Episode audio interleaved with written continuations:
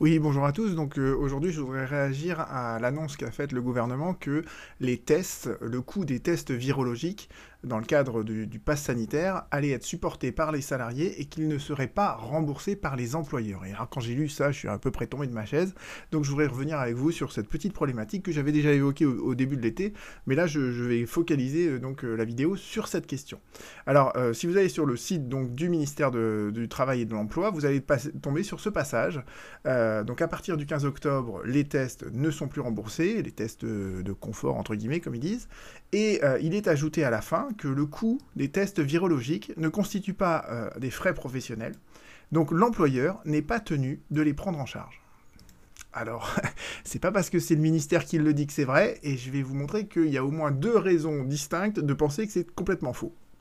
la première raison, c'est que voilà, il, faut tout simplement relire le code du travail. Vous voyez, le code du travail, il est très clair il pose en fait une obligation de sécurité à la charge de l'employeur, c'est les articles 41, 21, 1 et suivant, mais il pose également une, charge, une, obligation de sécurité à la charge de, euh, du salarié. Et c'est les articles 41, 21, 2, 41, 22, 1, 41, 22, 2. Et l'article 41, 22, 1 vous dit bien que le salarié, euh, il lui incombe à chaque travailleur de prendre soin de sa santé et de sa sécurité ainsi que celle des autres personnes concernées par ces actes. Et donc ça, c'est le principe de l'obligation de sécurité qui pèse sur le salarié.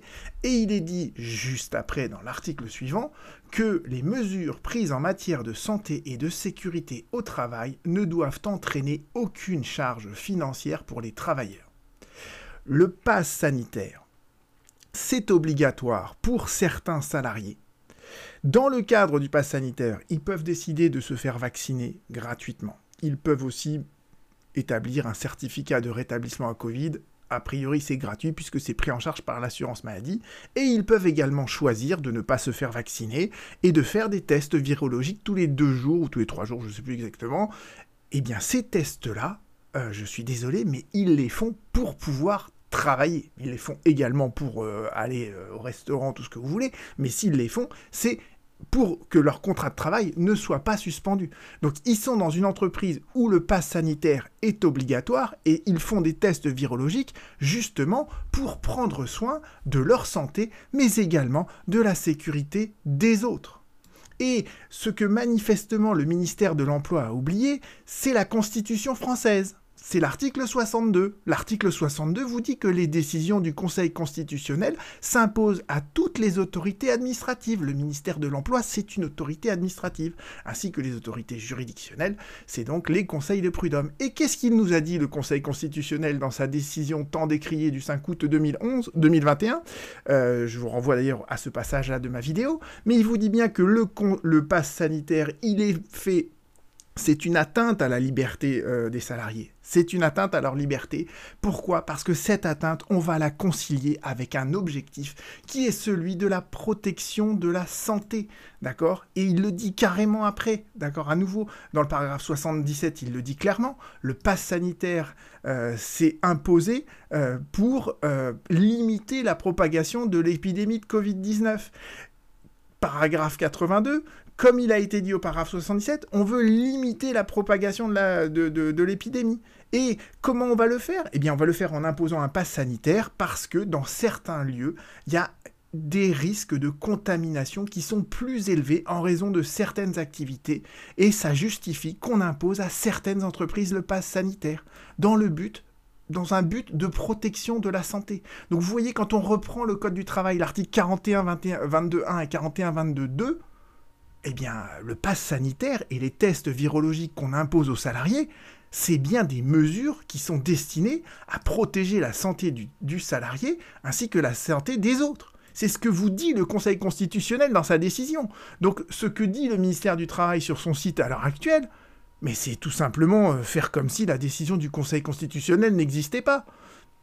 Donc c'est à peu près surréaliste. Et le Conseil constitutionnel vous dit bien que le pass sanitaire, c'est trois choses, d'accord? C'est le statut vaccinal, le certificat de rétablissement, mais c'est aussi les dépistages virologiques négatifs.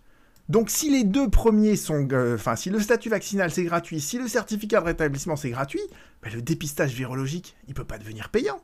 Là, c'est une rupture d'égalité qui est, qui, caractérisée et qui ne repose sur aucune base objective, sauf à vouloir faire des économies, entre guillemets, pour l'assurance maladie. Mais je veux dire, euh, voilà, on est tous mis à contribution sur ce pass sanitaire. Je ne vois pas pourquoi euh, certains seulement salariés euh, seraient soumis à devoir payer ça et à garder ça de leur poche, alors qu'en réalité, ils le font pour pouvoir travailler dans l'entreprise et pour éviter la suspension de leur contrat de travail. D'autant qu'en plus, on nous l'a annoncé pour jusqu'à juillet 2022. Donc, enfin, c'est quand même, c'est un peu brutal ce que dit le Conseil, le ministère de l'Emploi. Et le en plus, sur le ministère de l'Emploi, ils vous disent c'est pas des frais professionnels. Alors, il faut revenir sur la définition même des frais professionnels. Si vous voulez faire une recherche jurisprudence, vous avez juste à utiliser ce, lien que je vous donne là. Euh, d'ailleurs, toute la présentation qui défile devant vous, vous pourrez la télécharger. Je vous mettrai le lien de téléchargement en dessous de la vidéo. Mais regardez la définition même de ce que sont les faits professionnels. Je vous donne le dernier arrêt en date de la Cour de cassation, la Chambre sociale de la Cour de cassation. Un arrêt très intéressant. Il date de décembre 2020, donc on était déjà dans le Covid. Et on nous dit bien les frais qu'un salarié expose pour les besoins dont son activité professionnelle et dans l'intérêt de l'employeur doivent être supportés par ce dernier. Et en l'occurrence, qu'est-ce qui était imposé par l'employeur? C'était le port d'une tenue de travail qui était obligatoire pour le salarié et qui était inhérent à son emploi. Eh ben, les tests virologiques dans le cadre du pass sanitaire, c'est exactement la même chose. Et vous pouvez refaire, euh, donc là je vous ai pas mis tous les arrêts, hein, mais cette définition en fait des frais professionnels, vous la trouvez dans un arrêt, notamment dans un arrêt publié donc de 2017, et c'est une règle en fait jurisprudentielle, une règle que la Cour de cassation a, dégagée, et vous retrouverez très fréquemment en fait euh, cette fameuse règle selon laquelle les frais qu'un salarié expose euh, pour les besoins de son activité professionnelle et dans l'intérêt de l'employeur doivent être supportés par ce dernier. Donc quand le ministère de l'Emploi vous dit que les tests virologiques, bah, c'est pas des frais professionnels, on peut sérieusement en douter au regard de ce que dit la Cour de cassation, mais de toute manière, peu importe que ce soit des faits professionnels ou pas, puisque euh, le Conseil constitutionnel a dit, voilà, euh, on impose ces tests-là, c'est une atteinte à votre liberté, euh, mais c'est pour limiter la propagation du virus, c'est dans le souci de la protection de la santé. Or, toutes les sommes que le salarié engage pour protéger sa santé et protéger la, santé des autres, eh bien, ça ne peut jamais rester à sa charge. Donc, à moins que le ministère du Travail arrive à réécrire cet article du Code du travail, je vois pas très bien comment on peut imposer aux salariés le paiement des tests virologiques qu'ils vont montrer à l'employeur pour pouvoir travailler. Je vous remercie, à bientôt.